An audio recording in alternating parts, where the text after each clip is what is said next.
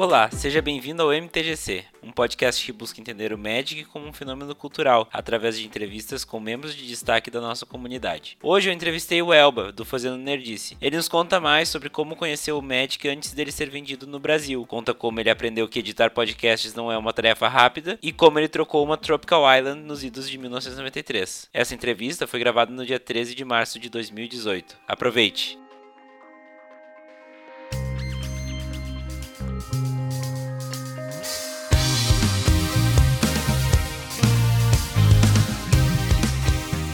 Elba, seja bem-vindo ao MTGC. Muito obrigado por aceitar o convite e disponibilizar teu tempo para essa conversa. Eu que agradeço. Muito obrigado pelo convite e estou muito feliz de estar aqui. Então tá, eu queria saber de início onde tu se criou, de onde tu falar agora, qual a tua ocupação e como o Magic entrou na tua vida. Eu sou recifense, capital de Pernambuco. Eu moro já tem... Nossa, eu tô velho. Eu moro tem 17 anos em São Paulo. Nossa... Fala, fala isso em voz alta doeu na, nos poucos cabelos que restam. Sou psicólogo e eu trabalho com RH. Magic entrou na minha vida como eu imagino que deve ter entrado na vida de tanta criança de prédio. O vizinho, um vizinho do prédio conseguiu umas cartas, ensinou a molecada a jogar e começamos a jogar. Eu acho que a diferença entre eu e a maioria dos meninos de prédio é que comigo isso aconteceu em 93.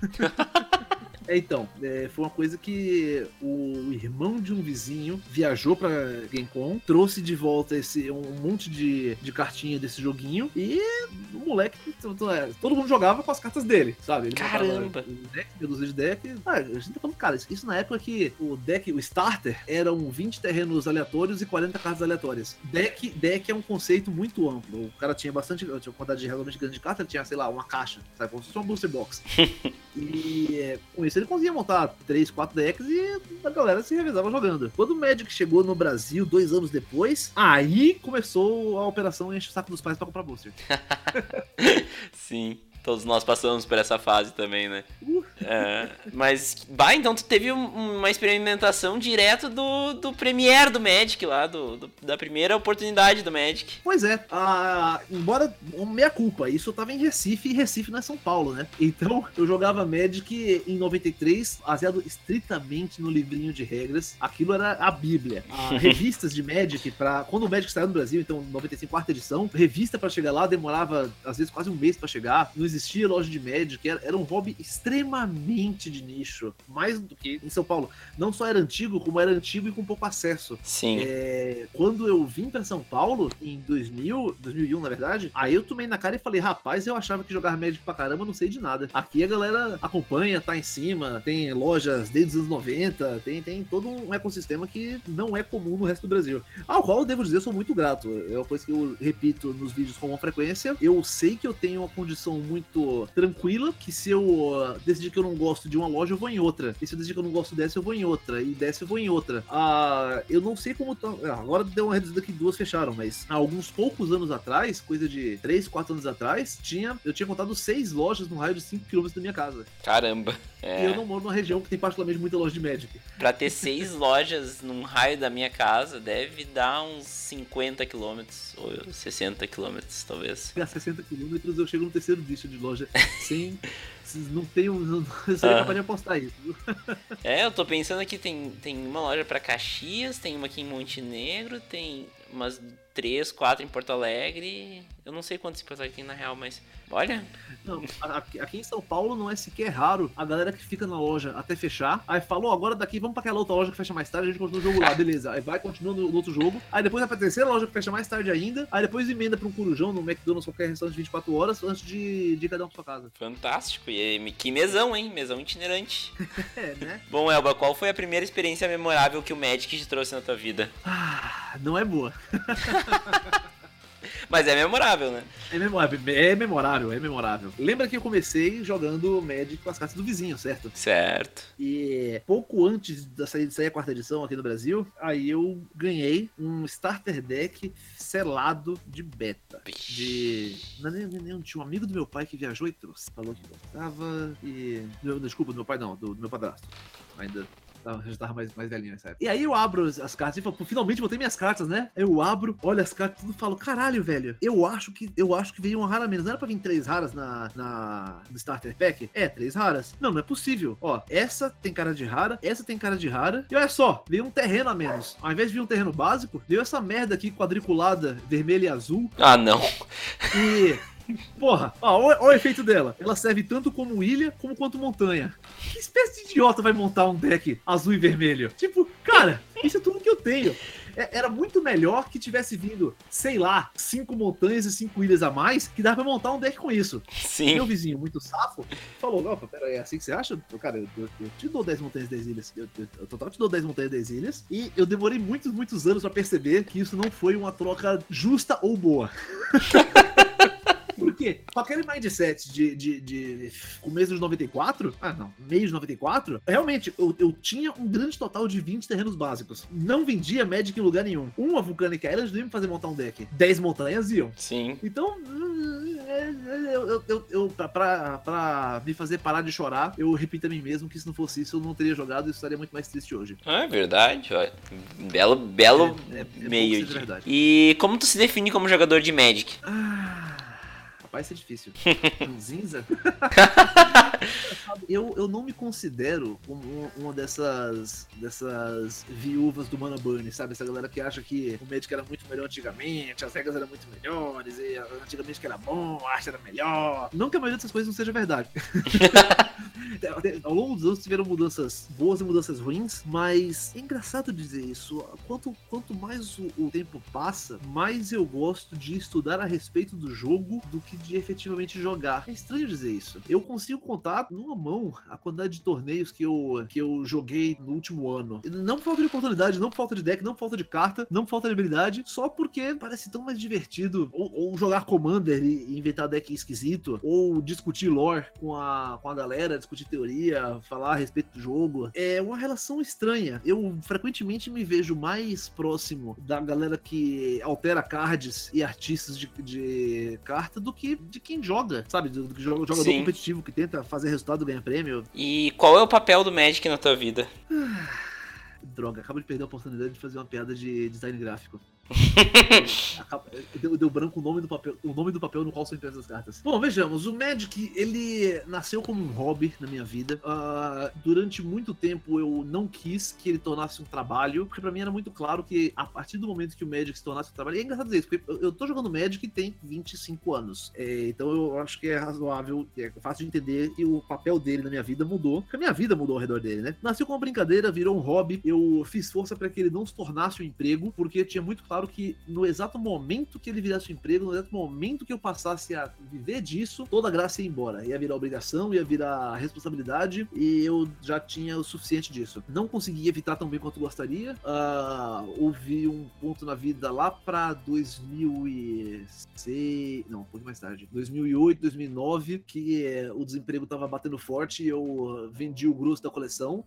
Todo mundo já foi um pouquinho de dealer um dia, né? Sim. E há uns 4, 5 anos também, lá para 2012, mesma coisa, eu tive que me desfazer do grosso da coleção. Foram os dois momentos da minha vida que eu vivi de comprar e vender carta de Magic. Hoje em dia, o Magic continua. É engraçado, eu consegui que o Magic fosse o que o Elba de, de 12 anos tanto queria. Ele é um hobby, ele é um passatempo. Eu não dependo do Magic para viver. Mas ele é extremamente divertido e eu consigo jogar tudo que eu quiser. Eu tenho uma coleção que permite jogar, não vou dizer qualquer deck, mas perto o suficiente disso. E graças ao, ao Fazendo Nerdice e o foco que o Fazendo Nerdice tomou em minha vida, eu praticamente não gasto mais com Magic. Amigos próximos que ouvirem esse podcast vão cair matando na minha cabeça porque eu tô quase fechando o 4 de cara do Allland. E aí isso é gastar com Magic. Mas tem muito, muito tempo que eu não gasto com pré-release, com booster fechado, com, sei lá, com tantas pequenas coisinhas. Agora com o. Posso fazer jabá no, do, do meu canal? Pode, pode, com certeza. Deve. Então, agora, ah, então agora com o apoio-se do Fazendo Nerdice, eu tenho uma forma de ter um apoio diretamente dos fãs que gostam do trabalho, e isso também me desvencilhou de correr atrás de loja. Sim. Correr atrás de. Desde que eu fiz o canal, correr atrás de loja pra fazer parceria foi as experiências mais estressantes e frustrantes que eu já tive enquanto produtor de conteúdo. Consegui me desvencilhar disso e conseguir um número razoável no no, no Apoia-se, me, me solta, me liberta para fazer o conteúdo que eu achar bom do jeito que eu achar bom na hora que eu achar bom. Não vou. Então, assim, eu tenho um pouquinho de responsabilidade porque eu me sinto na obrigação de fazer meus dois vídeos por semana, um dos quais tá falando de Magic. Eu sinto uma obrigação disso. Mas ao mesmo tempo, é uma coisa que eu faço porque diverte, sabe? Eu, eu não uso esse o, o dinheiro do, do Apoia-se. Eu, eu, tenho bem claramente separado o dinheiro do Elba e o dinheiro do Fazendo Nerdice. E o dinheiro do Fazendo Nerdice consegue sustentar Magic para nós dois. Isso aí. E Elba, como tu vê o Magic no futuro? Uh, e agora eu trago o assunto digital offline, que o, o Gathering tá no nome do jogo, né? Então, uh, como tu vê essa dualidade no futuro até próximo, né? Do online contra o offline? Isso. Perceba que essa resposta, ela está vindo de um sujeito que, como a gente começou falando, mora perto de muita loja. Se eu quiser jogar Magic em qualquer horário razoável, eu vou encontrar uma loja aberta. Se eu quiser jogar Magic em qualquer horário razoável, eu provavelmente vou encontrar quem queira jogar comigo. Então, eu entendo que é a frase que eu vou dizer a seguir parte de um lugar de privilégio, mas Magic Online não existe. O, a Wizards, ela já fez várias e várias e várias tentativas de um Magic digital, de trazer trazer o Magic pro, pro computador, de fazer o Magic uma experiência que você consegue, consegue experimentar de dentro de casa e ela nunca teve um sucesso absoluto. O mais perto que eles chegaram é o próprio Magic Online, que é um programa ultrapassado, feio, ruim, ruim não enquanto jogo, mas enquanto programa, ruim, o sistema dele é ruim, é, ele é retrógrado, ele é ultrapassado de tudo que existe hoje em design e jogabilidade. E mesmo assim, não é a mesma experiência. Tá, você consegue treinar sua capacidade no Magic Online, você consegue trocar cartas e comprar cartas e vender cartas. Você consegue jogar Magic pelo Magic Online, mas você não realmente consegue jogar Magic. Pelo Magic Online você não tem a experiência que é ser um jogador de Magic. No Magic Online não existe ir em uma loja no sábado de manhã, encontrar os amigos e registrar para um campeonato. No Magic Online não existe, ó, oh, joga, joga rápido aí que vai tá fechando a loja. No Magic Online não existe derrubou uma, um copo de Coca-Cola em cima das cartas, sabe? E tudo isso é parte do Magic. É, como você mesmo disse, é o Gathering. O Magic é um jogo eminentemente offline. O Magic é um jogo que depende de pessoas se encontrarem e, e, conversarem e discutirem e sair sorrindo, sair chateado, sair bravo, sair chorando, como for, tudo isso acontece no Magic, não no online. Sim. Junta isso ao fato de que a Wizards, a Wizards of the Coast, é uma empresa de jogos offline. Assim, na hora de fazer o jogo impresso no papel, a Wizards faz os melhores jogos que já existiram, cara. A Wizards manda muito bem. A, a toda a parte de produção do Magic tá milhas além de qualquer outro card game, online ou não, colecionável ou não. O Magic tem história e, e valores de produção acima de tudo que existe no mundo, porque ele é papel impresso. A Wizards é uma empresa, é uma empresa muito, muito boa em fazer papel impresso, mas todas as suas tentativas de fazer produtos digitais foram entre fracassos e sucessos medíocres. Ah, não, tudo bem, agora eles colocaram um ex-executivo da Microsoft para cuidar da empresa e a ideia é fazer, trazer o médico pro mundo digital. Pô, que bonito, que bonitinho que eles estão fazendo isso. Aí eles vão competir com a Blizzard, né? A Blizzard que só faz isso tem, tem 20 anos. ah, ok. Ah, mas a Blizzard já fez jogo ruim, a Blizzard já deu tiro na água. Aí a Valve anuncia que tá fazendo o jogo com o Richard Garfield. É o designer-chefe. e aí você lembra que a Valve ainda não fez um jogo que não fosse um sucesso estrondoso de vendas. Nenhum jogo. A Valve não sabe o que é fracassar. É. Aí você vai no site da Valve, porque, ei, legal, né? A Wizards contratou um ex-executivo da Microsoft. E aí no site da Valve, quando você vai na parte do trabalho conosco, tem um aviso em letras garrafais dizendo: nós não contratamos júniores, não contratamos estagiários, nós não temos interesse nenhum em pessoas que não têm experiência. A Valve meio que só tem gente que é muito boa em jogos digitais. E por mais que o dinheiro pareça estar no mundo digital, porque parece ser muito mais fácil, sabe? É, é, é, vende muito mais fácil, não tem problema de logística, não tem problema de distribuição, todas essas coisas. Tudo isso é um métier que a Wizards não tem. Tudo isso é, é isso que parece fácil, na verdade, é, é, é, meio como ver como parece fácil um malabarista. É tão fácil só jogar a bolinha pra cima e pegar de novo. A diferença é que o cara que tá jogando a bolinha pra cima já treinou, sabe-se lá quantas horas. A Wizards é o cara que tá na plateia vendo aquilo parece tão fácil e dá dinheiro, nossa, vou fazer também. Eu acho que eles ainda têm muito chão pela frente antes de fazer um produto digital que seja realmente bom. Mas encerro essa resposta dizendo que eu espero, eu espero de coração, eu adoraria que o Magic Arena saia e prove que eu tô errado. E me faça engolir minhas palavras. Isso me faria feliz de forma que eu não posso pôr em palavras. É, é, é bom pro jogo no geral, né? Mas eu, é. eu entendo, eu, eu, eu te acompanhei fazendo sims com a cabeça, né? Porque. É, realmente, né? Wizards Pô, eh, quando eu, eu tava até animado até pro, pro Arena, daí eu vi a notícia da, da Valve entrando na, na jogada também, com o Richard Garfield, deu, putz. Daí é pra, pra acabar, né? Provavelmente, antes desse programa sair, vai ter um vídeo no Fazendo Nerdice a respeito do Artifact. Uhum. Porque é, é- é um jogo que quanto mais eu leio a respeito, mais animado eu fico. Enquanto, em contrapartida, o Magic Arena, que fique claro, eu não estou no beta do, do Magic Arena, Ah, eu tô. mas as, as tudo que eu vejo a respeito do jogo, a minha reação varia entre ah, legal, o Duel fazia isso e, puxa, espero que eles arrumem isso. Uhum, Eu, eu, eu não, não sei se o Magic Arena consegue acompanhar a complexidade inerente ao jogo de Magic. Uhum. Se bem que o jogo de Magic desde 2010 está sendo oficialmente, formalmente simplificado. Então, É. talvez eu seja assim um dinossauro vivo no Ah, e Elba, uma pergunta bem importante pro objetivo geral do projeto ah, e sendo bem direto também. Como tu vê o Magic no ponto de vista cultural? Sim.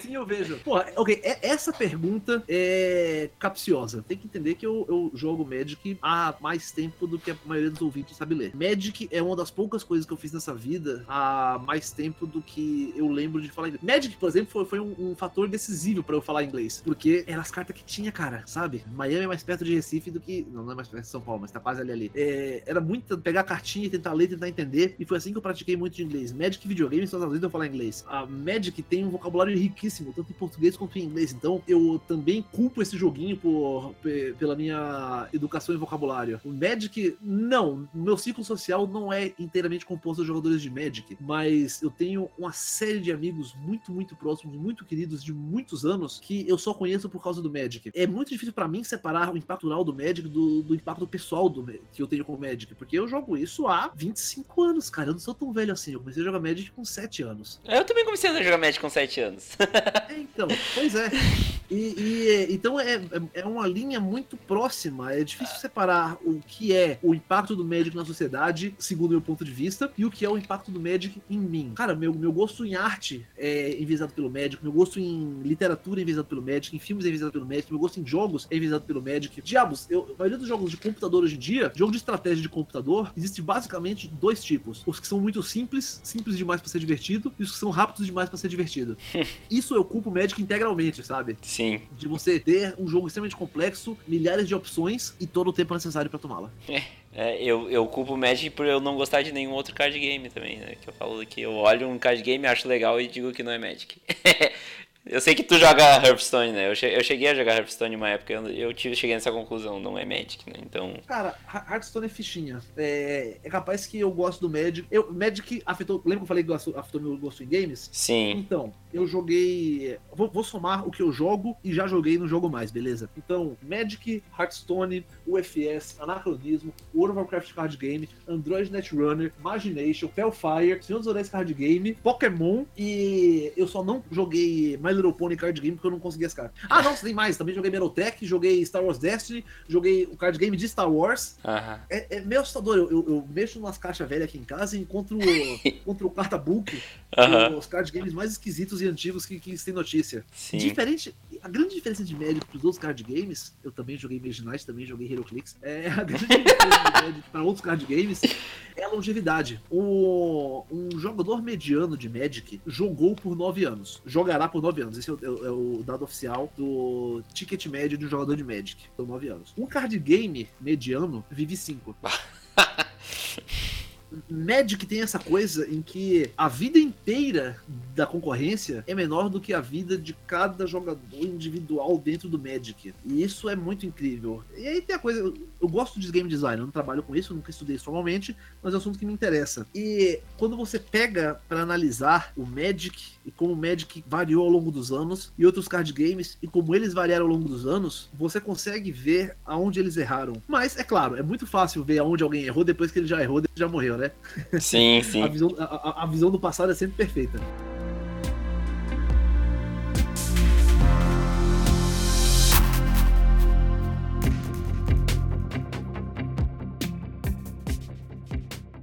Ah, bom, Elba, entrando agora em assuntos mais técnicos do jogo em si. Qual a tua cor Ah. preferida? Minha cor preferida? É. Caraca, essa é pergunta que se faça. Qual o seu olho É. favorito? É, não, é assim, ó. Tu, tu apontar uma arma em- na tua cabeça e tu só pode jogar com uma cor a partir de agora. Então, então é melhor jogar de preto, porque eu vou ter que me reanimar depois de levar um tiro na cabeça.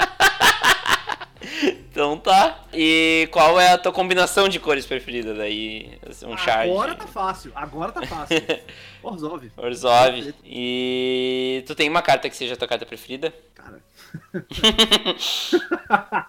eu odeio quando perguntam isso, porque eu, eu, eu nunca sei como responder e, e, Ok, nesse momento, nesse exato momento, agora, durante a gravação, vou, uh -huh. vou, datar o seu episódio dizendo a data de hoje. Em 13 de março de 2018, é, minha carta favorita hoje é Tabernáculo do Vale de Pendrel. Olha aí, Tabernáculo. Porque essa, é, Tabernáculo é Pendrel Valley. Uhum. Essa carta é o, o que tá. É, é, o que fugiu da minha coleção e, é, e eu não consigo pegar de volta. É, é, é aquela que conseguiu escapar. Eu, há alguns anos, eu vendi um tabernáculo pelo triplo do preço que eu paguei. Eu achei que foi um ótimo negócio. Eu vendi meu tabernáculo em inglês mint por 700 reais. Hoje, um tabernáculo em italiano, meio bombadinho, meio ralado no chão, tá uns 2, 2,5. Vixe. É. tu fala bastante disso também no, no, canal, né? Tu já falou várias vezes desses momentos de venda de cartas lá, né? Cara, o, o, hoje eu tenho a seguinte política: se eu estou empregado, eu não vendo carta. Ah, não importa quanto boa. não importa quanto me ofereça. Se eu, se eu tenho uma fonte de renda, se minhas contas estão pagas, eu não vendo carta. Gostei. Invariavelmente, enquanto jogador de Legacy, invariavelmente vender carta leva a arrependimento. Sim. E inclusive, qual é o teu formato preferido? Aí depende. Competitivo ou pra diversão? No geral, assim, tipo, eu acredito até que devido à nossa, nossa vibe do, do, do, podcast, seja o que tu se divirta mais, o que tu curte mais jogar, assim. Sem sombra de dúvidas, Commander. Sem sombra de dúvidas, Commander. Mas eu faço questão de deixar a, a deixar registrada a diferença, porque aí a galera escuta, ô, oh, Elba, você gosta de Commander? Ah, gosto muito. Pô, senta aí, tô aqui com o meu Commander competitivo 1x1 Arco Jackson Combo. Não, obrigado. Eu, eu, eu, prefiro bater minha mão na porta do carro. Sabe? É, é, é, o Commander, por mais que seja divertido, mais seja delicioso, mais seja maravilhoso, juntar quatro amigos, cinco pessoas também fica muito bom. Cinco pessoas numa, numa mesa redonda para jogar aquele joguinho que vai durar uma hora e meia. Uhum. Quando você tem que tornar ele no formato competitivo, ele vira cinzas na sua boca. É, eu concordo. Uh, e, assim, formatos novos e diferentes, inclusive como o Commander e o Pauper, uh, hoje eles têm um papel importante na comunidade, né? Eles, eles servem como porta de entrada para algum. Uh, o Pauper, principalmente para alguns novos jogadores. Para ou Para drogas mais pesadas. É, para drogas mais pesadas, inclusive. E o Commander ele trouxe várias nuances pro jogo também, algumas coisas que a gente até tinha perdido do mesão e do, e do encontro com a galera. qual a tua opinião sobre esses formatos novos e sancionados ou não, né? Tu tem até vídeos sobre isso. E como eles ajudam a melhorar o jogo. Esses formatos novos, que não são tão novos assim, que fique, fique bem sim, claro. Sim, sim. Eles existem há muito mais tempo do que eles são populares. Como você disse, o Commander trouxe de volta no lance da, do, do, mesão. E eu fico meio com a pulga, tá porque eu falei, ué, eu, eu, eu, jogo mesão desde 2001. Eu comecei a jogar Commander em 2007. Sim. É, não é como se fosse perdido. O que acontece é popularizar e tornar, trazer isso à, à vista da Wizards. Todos esses formatos que são extremamente divertidos e pouquíssimo competitivos, eles servem como você disse, para expandir o jogo, trazer mais pessoas. Olha essa, T2, não importa quão ruim seja, o T2 é completamente balanceado se cada um dos jogadores tiver uma caixa de booster e ninguém tiver acesso à internet. Sabe, se todo mundo pegasse as casas aleatoriamente e fosse montar um deck, seria perfeitamente balanceado. Isso para quase qualquer formato. O que, entre aspas, entre muitas aspas, estraga esses formatos é a competitividade, porque é ela que fomenta a busca sempre pelo melhor. Se eu, se eu, se eu ganhar, a única vantagem é satisfação pessoal, então se eu consigo a mesma satisfação sem ganhar, eu vou atrás disso. Agora, se a razão que eu tô fazendo isso é para ganhar, eu não estou interessado na diversão, não estou interessado na socialização, não estou interessado em nada além da vitória e do prêmio, amigo, a, a, até eu, Elba, que sou jogador for fã, vou jogar com outro mindset, com, vou escolher outro deck e vou jogar de outro jeito. Todos esses formatos for fã, esses formatos, vou chamar de não sancionados, eles abrem o jogo para quem não tem interesse nenhum em competir. Para quem olha um deck e fala, é o quê? 300 reais num deck? Não, de jeito nenhum. Ficando completamente doido. Completamente doido. Isso não faz. Isso é um brinquedo, rapaz. Você vai gastar. É o quê? Modern? O quê? Mil reais no deck? Não, você tá completamente maluco. Eu jamais vou gastar tudo isso em um brinquedo. Se eu tivesse esse dinheiro, eu um computador inteiro e tinha internet inteira à minha disposição. Esses formatos simples, baratos, com um limite duro na construção dos decks, ou que as regras são mais focadas na diversão, porque as regras estão partindo do princípio que ninguém vai tentar quebrar o formato, eles são maravilhosos para essa galera que não ia encostar no médico, porque é um jogo caro de gente babaca que só pensa em vencer. E agora eles descobrem que, eita, olha só, não são todos os jogadores de Magic que só pensam em vencer. Tem gente que quer se divertir, inclusive, olha só, uma quantidade significativa das pessoas são pessoas legais. Pessoas com quem eu gosto de passar tempo e conversar. Pô, que bacana, rapaz. Isso traz mais gente ao jogo, e isso faz com que a pessoa tenha interesse em comprar Magic, interesse- então é, só é bom pra todo mundo. É. E Elba, ah, agora eu vou te fazer outra pergunta difícil. Ah, qual é o teu commander preferido e por quê? Ah, cacete, tu tá querendo me sacanear, né? Pariu. É, essa é a sessão do- da entrevista que a gente sacaneia todo mundo, entendeu? Que a gente faz as perguntas meio que assim, tem que escolher. Você sabe quantos comandos eu tenho montado agora? Não consigo chutar, não consigo mesmo. Pera aí, 5, 10, 15, 20, 24, 27, 23, 36. 36, bom número. Mas e aí? Escolhi um. É, todo, Ah. 35 vão ser jogados no lixo agora. Qual vai ser o que tu vai escolher? Ou enfim, o commander do passado, que tu não tem mais o deck, também pode estar valendo. Uma lendária aí. Não, não, não, tô, tô, tô, tô, tô, tô escolhendo. Calma, que você vai, se faz pergunta difícil, tem que dar. Sei lá, você- é- é- esse é o ponto que você vai colocar um corte no programa que você vai demorar pra ter uma resposta. Com certeza. Um só? Um só.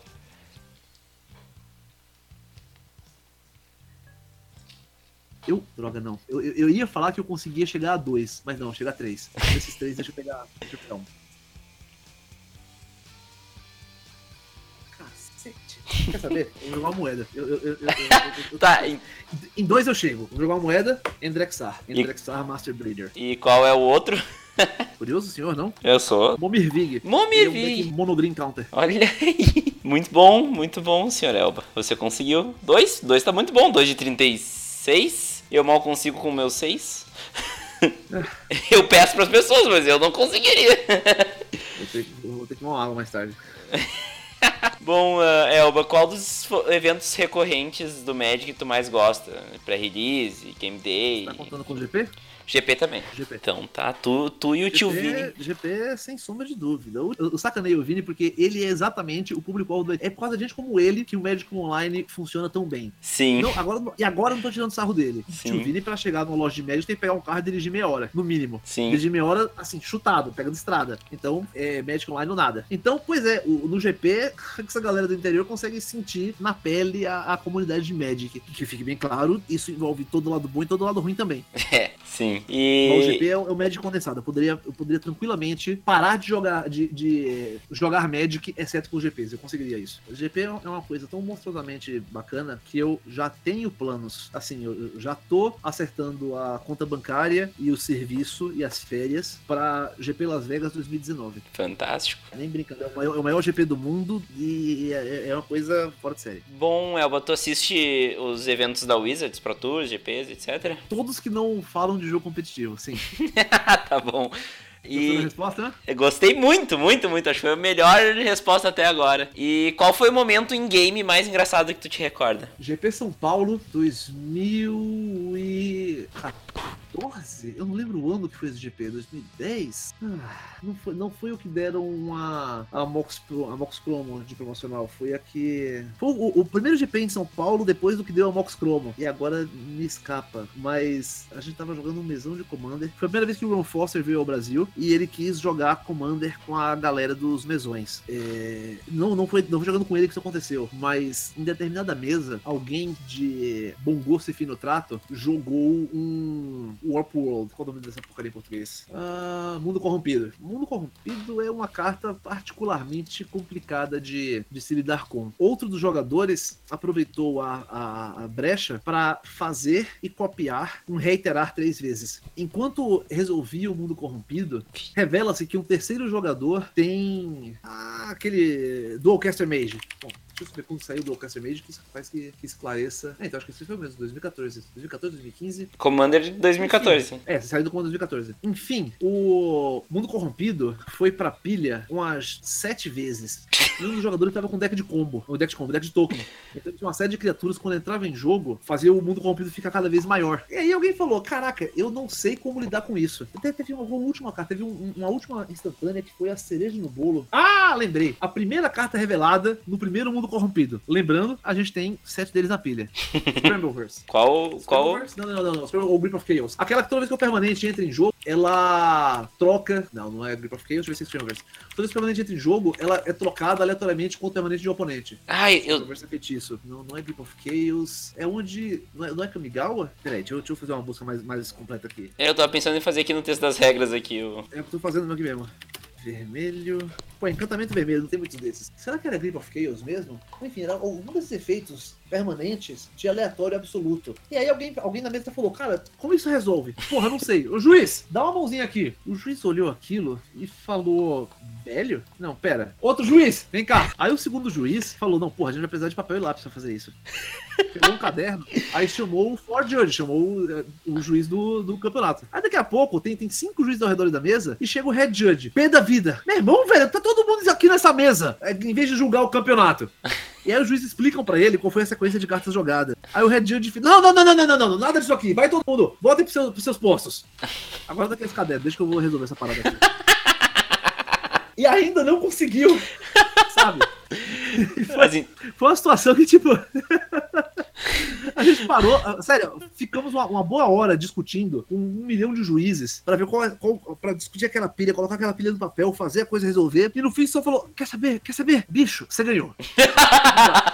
Não dá, não importa o estado que o jogo vai ficar depois disso. Assim, por honra ou mérito, você ganhou. Ainda que você perca, você ganhou em espírito. Sim, fantástico. Isso são as interações malucas do Commander. É.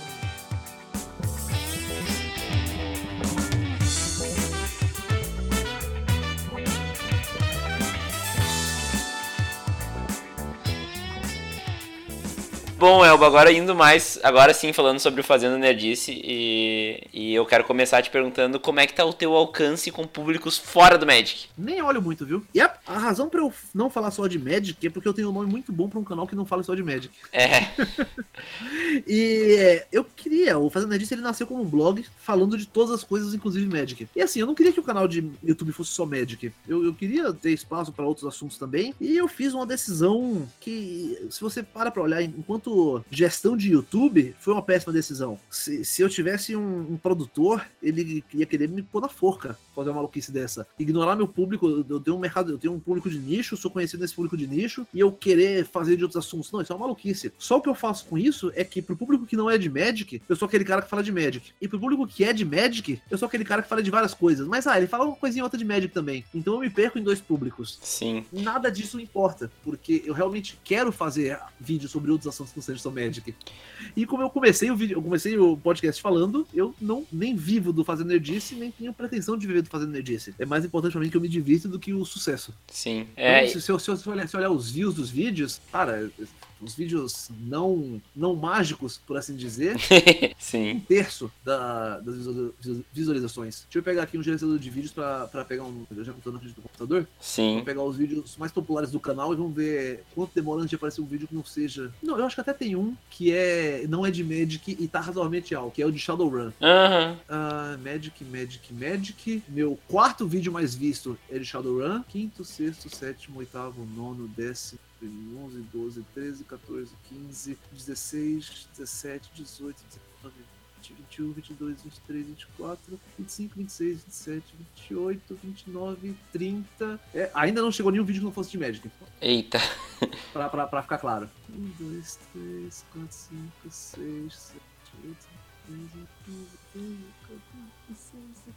20, 21, 22, 23, 24, 25, 26, 27, 28, 29, 60. E ainda não chegou outro vídeo que não. Entre, tô olhando os mais visualizados descendo. E ainda não chegou outro que não fosse de Magic. Então você. Assim, ok, no meu top 50 tem um vídeo que não é de Magic. É.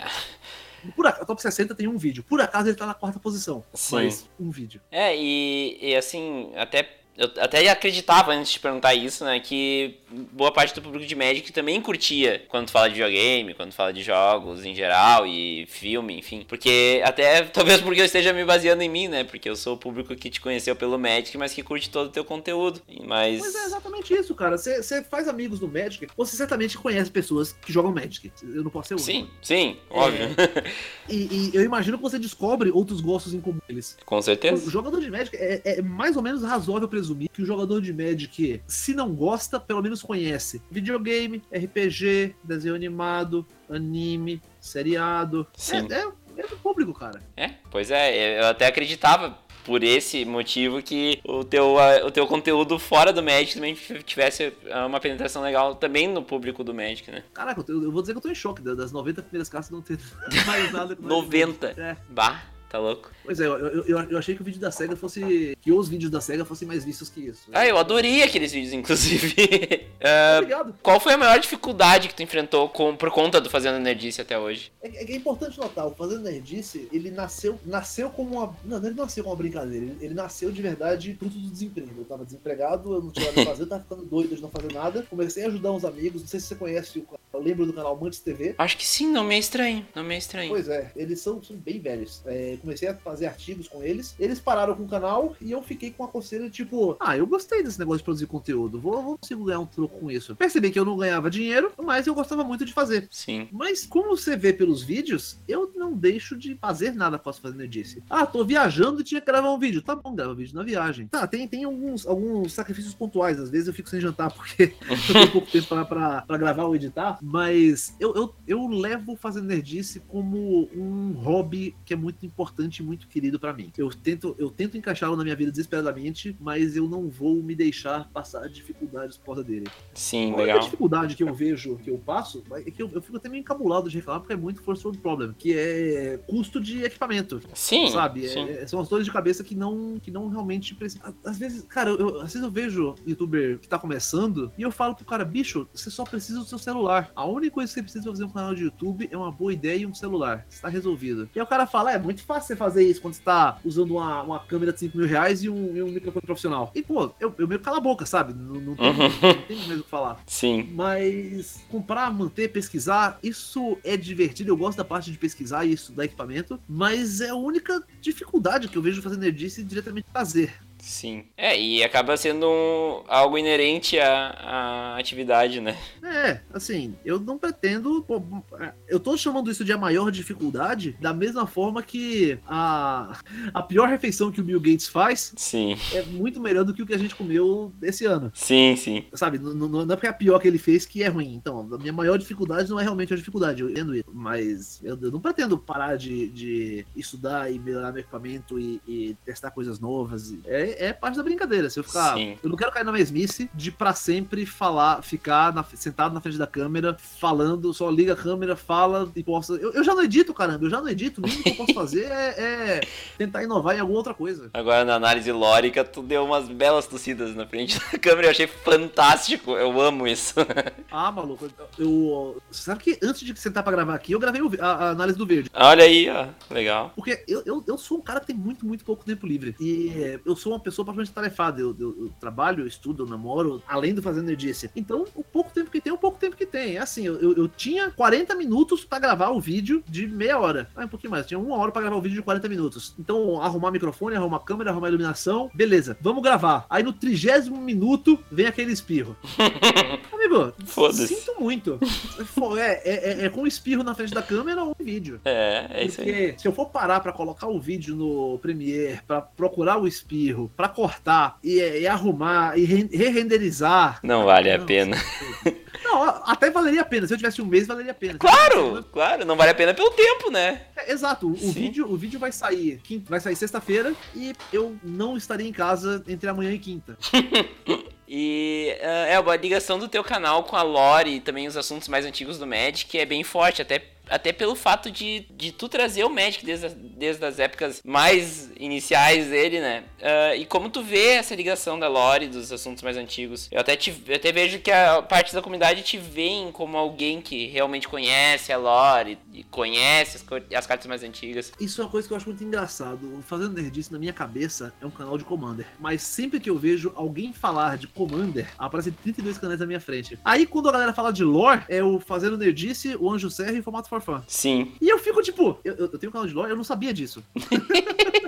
aparentemente, aparentemente, o meu canal é de lore e eu não sabia disso. Sim. Mas é tão recorrente que, que eu já entrei pra seita, sabe? Aham. É, agora tem o É. Invocando também, né? Que tá bem legal sim, também. sim, sim. Não, su- é, eu fico muito feliz em dizer isso. Canais de Magic surgem mais rápido do que é possível acompanhar. Quando eu comecei, existia o Multiverso, o Motivo, a Blacker Lotus Vai que é lot. e o Monte TV. E era, Uhum. era, era basicamente isso. Aí depois surgiram outros que, que ainda deu pra acompanhar, sabe? É, o Magic by Pepe, que acabou, O Zona de Comando também acabou. O Magic Pop BR também já acabou. A galera cria. É é um mercado mercado, para assim dizer, meio volátil. A galera cria e para com grande velocidade. Mas ao mesmo tempo, para quem tá nele e, e, fica nele, os frutos vêm, sabe? Sim. É, é demora, mas vem. É claro, não espero que ninguém, não recomendo que ninguém tente pagar as contas fazendo canal no YouTube falando de Magic. Mas a diversão, o reconhecimento, a satisfação pessoal, tudo isso vem. Sim. E eu acho que é, é, o que deve se buscar, né? É o que eu busco, por exemplo, com o meu podcast. E... Uh, qual foi o momento mais legal que tu viveu por conta do canal? Nossa,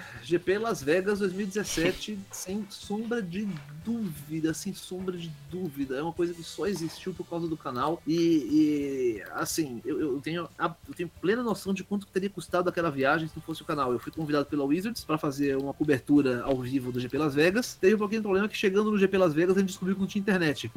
então os planos tiveram que ser adaptados na medida do possível. Ainda assim, foi, foi uma oportunidade única de, de ver um evento daquele tamanho, daquele porte. É, é, é um monstro, cara. Eu, eu, eu poderia fazer um podcast de duas horas só a respeito disso. Sim. O GP, o GP Las Vegas, você pega todos os eventos de Magic do Brasil, junta todos eles numa sala e, e não chegou perto ainda. É, é, é outra coisa. É Sim. outra coisa e, e, e, é difícil, fora do, do alcance padrão. Mas ao mesmo tempo foi uma experiência tão maravilhosa, tão fantástica, que tô eu juntando dois anos de dinheiro pra ir lá em 2019. Sim, sim. Eu até ia perguntar como é que foi, assim, uh, qual foi o sentimento no momento que recebeu esse convite. E eu acho que um pouco da thumbnail do teu, do teu vídeo anunciando isso é, é basicamente um pouco do sentimento, né? Basicamente. O pior, o pior, pior, é que foi um negócio meio terrível, porque o, o convite chegou na semana da viagem. então foi um negócio tipo, Carol, não, sério. Não, Elba, sério, bora? Não, você, pô, não se briga com isso, né, Carol? Que para que filho da putice você fazer um negócio desse? Não, Elba, é, é, é sério. Tem, se, se você topar, você tem que passar aqui, porque tem que assinar contrato, tem que assinar NDA, tem umas paradas que tem que, tem umas burocracias que você tem que cumprir, porque assim, a gente vai viajar sexta-feira.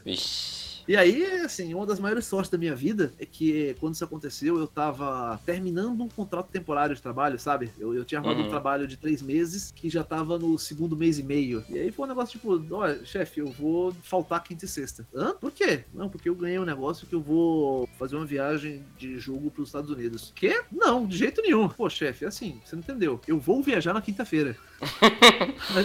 A, a, diferença, se, se na segunda-feira eu ainda tenho emprego, aí é com você. Mas que eu vou viajar na quinta-feira, você não tem como pedir. Então foi, foi, foi uma, uma, uma coisa maravilhosa. Foi. Encaixou ali. De, é, assim, apesar de tudo que deu errado, e rapaz, como deu coisa errada, é, foi, foi uma experiência indescritível. É, tantos artistas, tantos lojistas, tantas pessoas, tanto tudo. E ainda foi no, no ano que teve aquela galeria lá de, de artes, né? Que eles fizeram uma exposição super detalhada de, de artes. Foi, e... Foi, foi, sim foi, mas. Nossa, é, mas ao mesmo tempo, o GP Vegas, justamente por ser tão gigantesco, ele sempre vai ter alguma coisa. E, cara, Las fucking Vegas, né? sim, é? sim, sim.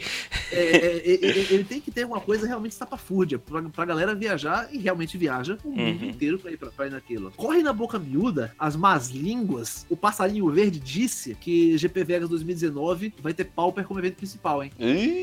Olha aí. E, e seria o primeiro GP a fazer isso. É claro Claro, isso são rumores, assim, absolutamente infundados, baseados em nada de nada, mas que eles correram, correram. Tá é. no Twitter, tá no Reddit. É, não, e, então... e, teve aquela galera, teve aquela pergunta que eles fizeram sobre um GP Pauper, né? Onde seria um GP Pauper no é, Twitter. Né? Se tivesse um GP Pauper, é, é. se tivesse. Se tivesse, ah, será? Né? É, pois é. Então, né? É. Pois é. E Elba, ter contato com o teu público em eventos, que nem o GP Porto Alegre, que, por exemplo, para mim foi uma, uma experiência super legal ali, que a gente teve ali no, no stand dos youtubers, enfim, e tu tava, eu acho que era o mais empolgado de todos ali. Uh, ele, esse, esse contato, ele te faz se sentir como? Cara, é de verdade a recompensa do canal. É, é essa é a real recompensa do canal. Não é, e digo até mais do que as recompensas é, práticas. Ah, é, é, muito legal ir pro GP Vegas? Cara, é, é muito legal, é, é, bem legal mesmo. Mas sabe o que também é bem legal? Assim, de, de fazer você parar e, e peraí, vou ali tomar uma água, porque senão não continua. Uhum. Já teve pai que chegou pra mim em, em evento e falou: você não é o você não é aquele menino do Fazendo Nerdice? É, eu, eu sou aquele menino fazendo. Obrigado pelo menino, mas eu sou aquele menino fazendo Nerdice. Puxa, o meu filho tem um espectro de autismo e ele tem uma dificuldade tremenda de se relacionar e, e ele não fica quieto, mas ele assiste o seu canal e ele, ele adora. Ele fica assistindo os vídeos em loop e, e isso acalma ele, isso deixa ele tranquilo. E muito obrigado por isso. Eu falo, mano, você, ou, ou já aconteceu gente de falar, Elba, eu tava mal, tava na merda, tava, tava, tava, tava hospitalizado e as brincadeiras, as piadas do Fazendo Nerdice, o, o, as piadas horrorosas que a Isis faz, os, a forma como você embasa os top 10, a forma como você faz vídeo de meia hora e não quer nem saber, por todas essas razões, eu ligava Fazendo Nerdice e lá pelo meio do vídeo eu esquecia que eu tava com dor, eu esquecia que eu tava doente, eu esquecia e tava só curtindo o vídeo. Bicho, ouvir isso da, da, da, da pessoa dá um, um, um, ânimo, dá um pique de, de continuar produzindo. E digo mais, quando eu falo que isso é o que me motiva a continuar produzindo, isso não é em conceito trato. Já houveram. Eu, eu, eu tive um, um, Durante o canal existindo, isso no começo de 2016, eu passei por uma crise aguda de depressão e ainda assim eu me obrigava a fazer o, os vídeos porque isso era bom para as pessoas. Eu pensava, isso é bom para as pessoas, isso é bom para mim. E me obrigava a sorrir para a câmera e, e, estar alegre, estar enérgico e conseguir transmitir uma mensagem divertida. Porque é aquilo de você pensar que isso importa para alguém, sabe? Para mim é a parte relativamente fácil. Tudo que eu tenho que fazer é ligar a câmera e falar o que eu já sei. É, é meio preguiçoso de minha parte dizer isso, mas eu raramente, quando o assunto do vídeo é Magic, eu raramente pesquiso alguma coisa antes de falar. Eu só ligo a câmera e vamos embora. Então é muito pouco trabalho para mim e eu vejo, já vi vários casos de o quanto isso tem um, um impacto positivo na vida das pessoas. Ah, mas você nem conhece as pessoas, não importa. Não importa. Elas, elas vêm até mim. Eu vou em eventos de Magic, elas aparecem e elas agradecem. E, e é nítida a, a felicidade delas, o agradecimento que elas sentem pela oportunidade. Quando na verdade eu devia estar tá agradecendo pela oportunidade, eu devia estar tá agradecendo pela, pelo carinho, pela, pela dedicação. Porque nada me convence que eu sou só um nerd meio velho, meio careca, que estudou Magic mais do que o razoável e gosta de falar sobre outras nerdices. Essa sim, eu geralmente tenho que estudar alguma coisa de fazer vídeo. Sabe, eu, eu, eu ainda me acho só um cara. Uhum. E é muito legal ver as pessoas vindo a mim como se eu tivesse ajudado elas a passar por um momento difícil. E se eu de fato ajudei, porra, que bom! Fico muitíssimo feliz de ouvir isso. E assim, é, partindo disso, como tu vê o futuro próximo do, do Fazendo Nerdice agora, pra, próximo mesmo, assim? Pô, futuro próximo, próximo, assim, próximo mesmo. Eu tenho que gravar a porra da análise das dos análise lógica dos artefatos do dos terrenos. Aham. Uhum. e eu tenho que arrumar espaço para gravar a filosofia das cores vermelhas, porque se, se ela não tiver no ar no dia 22, vai, a galera vai descer na porta de casa com lancinhos de tochas. Vixe, é. É, é engraçado, eu, eu, eu não espero nenhuma grande mudança. A última grande mudança foi o, foi o Apoia-se do Fazendo Nerdice, que se você não conhece, você sabe que o apoia.se barra Fazendo Nerdice é onde você pode se inscrever para participar mais intimamente do Fazendo Nerdice. Recomendo. É... o Apoia-se é uma, é uma, é uma coisa foi a última grande movimentada do Fazendo Nerdice. Eu já estava no esquema. Como começou? Fazendo Nerdice era um vídeo por semana. E era muito difícil fazer um vídeo por semana. Aí eu fui acostumando e ficou fácil fazer um vídeo por semana. Aí eu comecei a fazer dois por semana. E no começo era muito, muito difícil fazer dois por semana. Rapaz, era, era terrível. Era terrível. Era um negócio de acordar às 8 da manhã no domingo. Come... Ia passar, ah, ok, vou gravar, gravar, editar, editar. Aí eu ia dormir às 4 horas da manhã da segunda para acordar às 7 para ir pro trabalho. Ixi. E começou muito difícil. Aí fui acostumando, fui pegando, pegando ritmo, a edição foi ficando pior ainda. E agora tá razoavelmente simples fazer dois vídeos por semana. Ah, então eu fiz o Apoia-se. Foi a nova maluquice que eu, que eu inventei pra, pra arrumar coisa pra fazer. Porque aparentemente eu não gosto de vida fácil. Tirei o Apoia-se, me comprometi uma série de coisas, metade das quais eu não espero cumprir. Cara, isso é uma coisa do Apoia-se que, que é um exemplo respondendo a pergunta anterior ainda. Eu, na minha cabeça, eu pensei, nossa, eu vou botar umas metas no Apoia-se, assim, pra, pra sacanear a galera. Eu vou colocar umas metas que são inatingíveis. Os caras nunca vão conseguir isso. Vão demorar anos pra conseguir isso e a galera vai, vai ficar sonhando. Por exemplo, aqui, ó, se chegar a 300 reais, prometo que vou fazer mecânicas automotivas todo mês. Nem sei como fazer essa porra. Eu não, não, tenho. Eu mudei o suporte de, de celular do carro, não tem mais como botar a câmera no carro. E a câmera, a, o microfone antigo não funciona na câmera nova. Nem sei como fazer essa merda. Ah, foda-se. Nunca, nunca que isso vai bater 300 reais. É, te vira.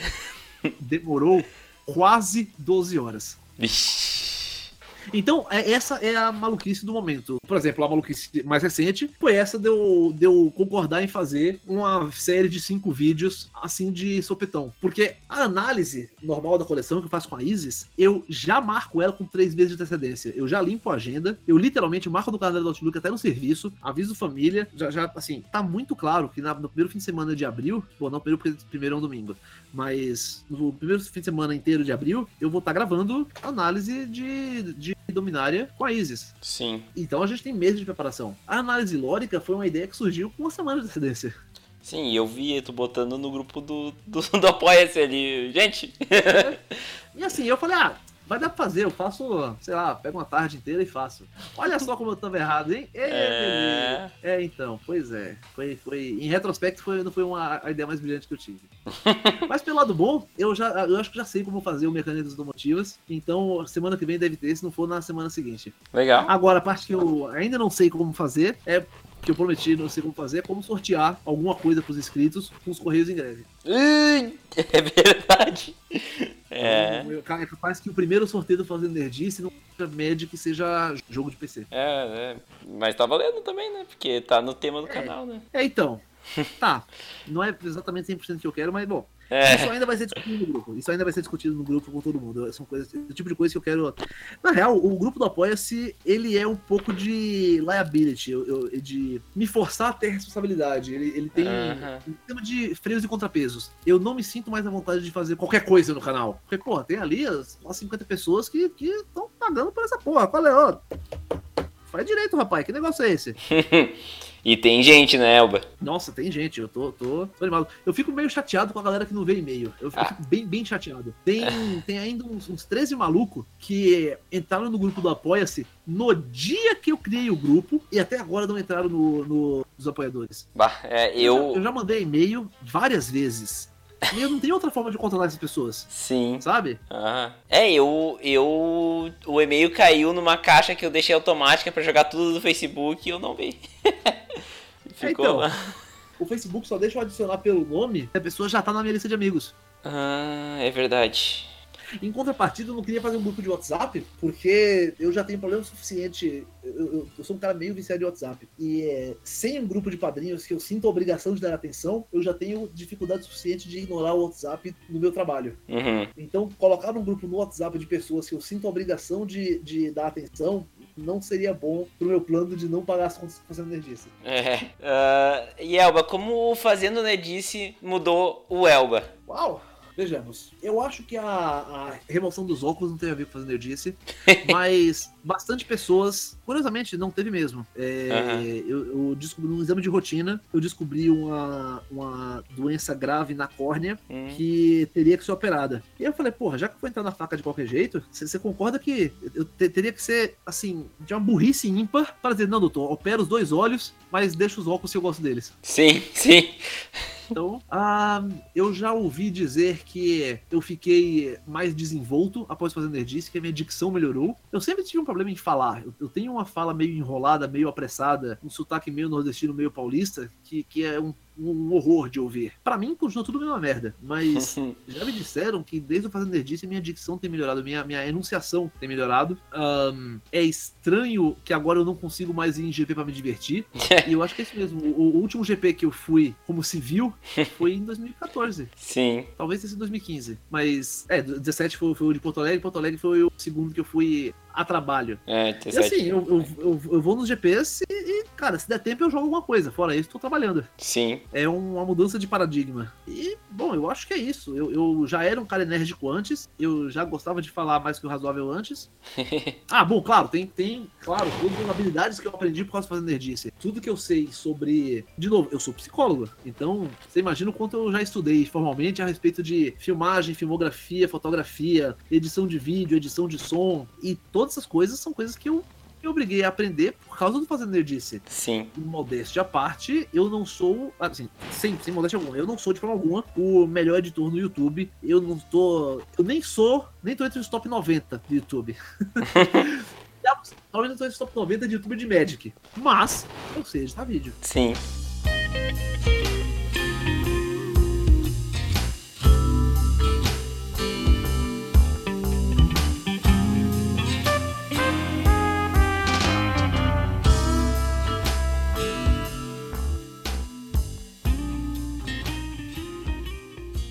Bom, chegamos então à parte final do episódio, Elba. Uh, como tá sendo a experiência até agora? Eu vou te responder isso com a razão pela qual o Fazendo Nerdice existe.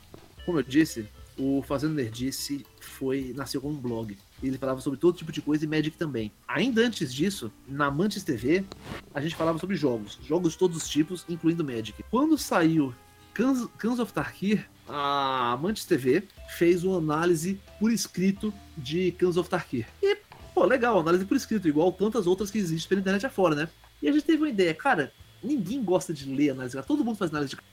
Até Star City faz análise de carta por escrito. Pô, vamos fazer um podcast quando sair Destino Reescrito? Pô, ótima ideia, vai ser muito bom, vai ser muito mais fácil, porque não tem que escrever aquele monte de coisa. E foi aí que a Carol foi convidada. O Multiverso Magic já existia. Uhum. O pessoal da Mantis convidou a Carol pra gravar o podcast. Pô, beleza. Faltando 15 minutos para começar o podcast, me ocorre uma coisa. Vem cá, tá bom que a gente leva uma tarde para escrever uma, uma análise, mas se a coleção tem 200 cartas e a gente demorar um minuto falando de cada carta, é. Sabe que já vão ser três horas de podcast? E com isso em mente começou o podcast. Percebemos que foi a pior ideia das nossas vidas fazer uma análise de vídeo em podcast. Mas a gente fez, análise de análise em podcast. Mas a gente fez. e o editor era eu. Cara, e pré-release você sabe como é. Eu tenho que gravar no fim de semana e tem que sair na segunda-feira. Na segunda, na terça, na quarta, na quinta, na sexta. Porque senão é lixo. Sim. Cara, eu virei. Eu comecei. A gente começou a gravar na sexta-feira, todo mundo desempregado, todo mundo fudido. Começamos a gravar na sexta-feira, então todas as cartas tinha que ler o texto da carta inteiro, tinha que ler o flavor text, o custo, a raridade, o artista, e se a arte fosse relevante, ainda tinha que descrever a arte. Vixe. É claro que a gente demorou consideravelmente mais de um minuto por carta. Com certeza. Eu sei que eu, a gente terminou de gravar, eu fui deixar a Carol em casa, voltei para casa, ao invés de dormir, eu sentei e eu comecei a editar. Isso ainda era sexta-feira à noite. Eu fiquei editando até segunda-feira, 10 horas da manhã. Virado, virado, com muito café na bunda. E foi aí, a partir desse podcast gigantesco, com. Cara, acho que o, o Bruto tinha 8 horas de duração. Para fazer, pra fazer os seis vídeos de 50 minutos cada um. Então, depois de tudo isso, aí eu falei, cara, foda-se, o próximo coleção não vai ser de jeito nenhum, nem em texto, nem vai ser podcast. Aí, entre Destino Reescrito e, e Dragon Starkir, a Mantis TV acabou. Não, hum. tudo bem, eu ainda quero fazer conteúdo. Então eu comecei a escrever no blog Fazendo Nerdice, quando saiu Dragon Starkir, que eu falei, Carol, fala aí, vamos fazer em vídeo essa análise. Fiz com o equipamento que eu tinha, e se você olhar, os primeiros anos do Fazendo Nerdice, era só análise de coleção. Porque todos as, as, os artigos eram no site, artigo escrito no, no blog, e análise em vídeo. Uhum. E foi assim, literalmente, até a Carol sair, até a Carol ir pra Wizards. É verdade. Eu lembro de ver muita, muita análise com a Carol mesmo. Uhum. É verdade, não tinha me atinado disso. É bem na época que ela vai pra Wizards. Ah! Não foi coincidência. E, enfim, como é que tá sendo a, a experiência desse podcast aqui? Olha, tá uma delícia, tá uma maravilha. Inclusive, é o meu podcast favorito nos últimos três anos. Que bomba! pelo menos um razão. Eu não vou ter que editar esse, cara, tô tão feliz com isso. Mas enfim, uh, o que tu tem consumido de mídia, tanto relacionado a Magic quanto fora do Magic, uh, que tu acha legal recomendar pra galera aí? Eu tenho consumido muito menos vídeo do que eu gostaria por isso. Eu queria reler alguns livros de Magic pra antes dominar e eu não tô conseguindo fazer isso, porque tempo é um negócio escasso. Mas eu, eu sempre arrumo uns, uns minutinhos de manhã para assistir Dave 2D, o Max Brownlee, são canais de tecnologia. Eu gosto muito dos vídeos do Alex no Cabrito Montes. Eu estou prometendo para mim mesmo há bastante tempo sentar para maratonar os vídeos da Fanny, que lore é um negócio que eu costumava consumir mais. Cara, eu, eu tô verdadeiramente atrasado em lore. Eu ainda não li a lore de Ixalan e a gente já, já vai entrar em Dominária. Então, eu tô. Meu consumo de mídia tá vídeos curtos no YouTube. Exatamente o que eu não faço.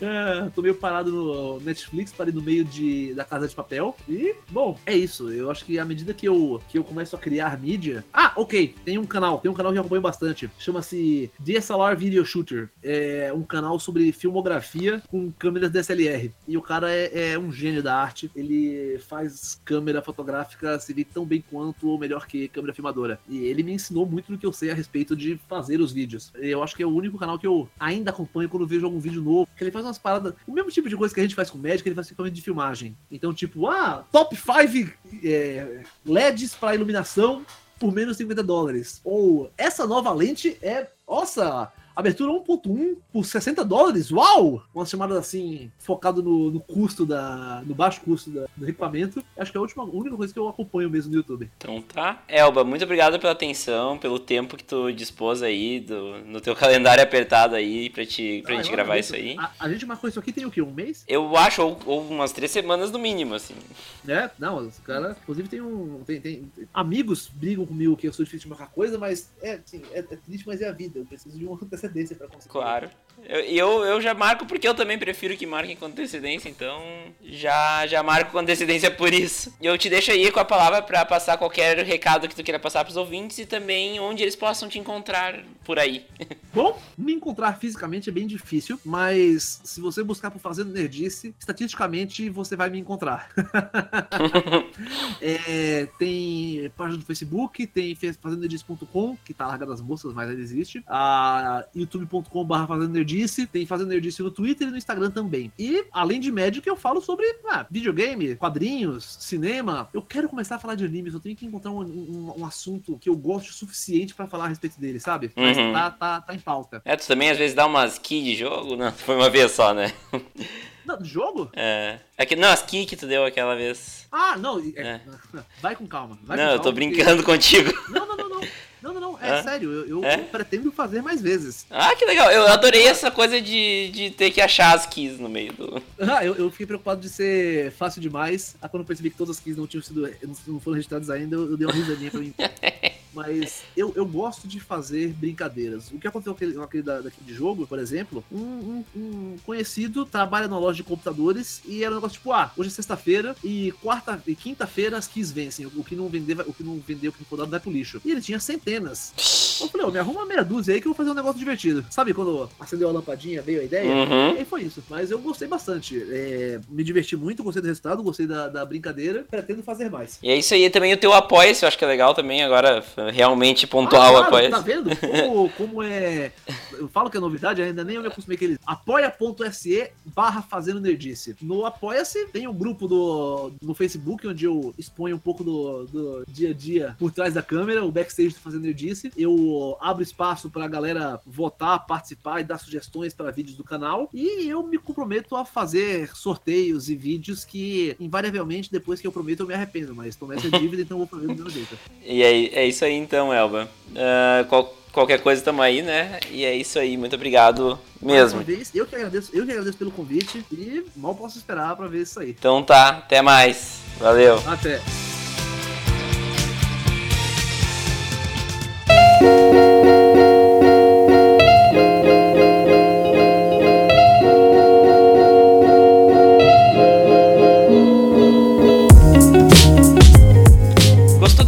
Podcast? Então siga-nos nas redes sociais, facebook.com.br mtgcpodcast ou no instagram.com.br mtgccast. Siga-nos também na Twitch, lá rolam lives quase toda quinta-feira, www.twitch.tv mtgcpodcast. Quer conversar comigo? É fácil, mande um e-mail para podcast.mtgc.com.br ou me siga no Twitter, arroba Vini Weitzman, tudo na descrição do podcast. Assine nosso podcast no seu agregador e mostre para seus amigos. Um abraço a todos e tchau! Thank